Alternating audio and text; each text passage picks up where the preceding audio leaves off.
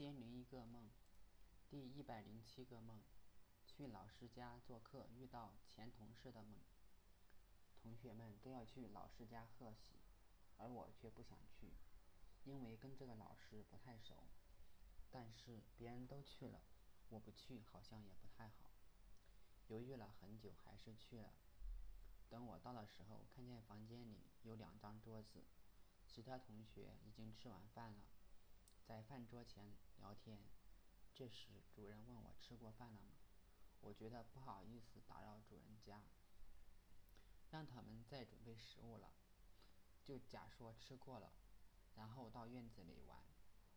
没想到遇到严成峰，这下更尴尬了，因为感觉在公司的时候对他不够友好。没想到他跟老师是一家人。他邀请我去书房里玩，我看到很多画，就夸赞这些画画得真好。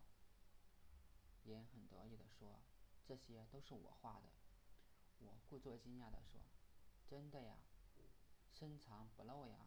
没想到你还是画画的。”严说：“我以前学过一段美术。”我看着他正在画的线条画，说：“怪不得。”你这画的跟阿珍有一比，颜更得意了。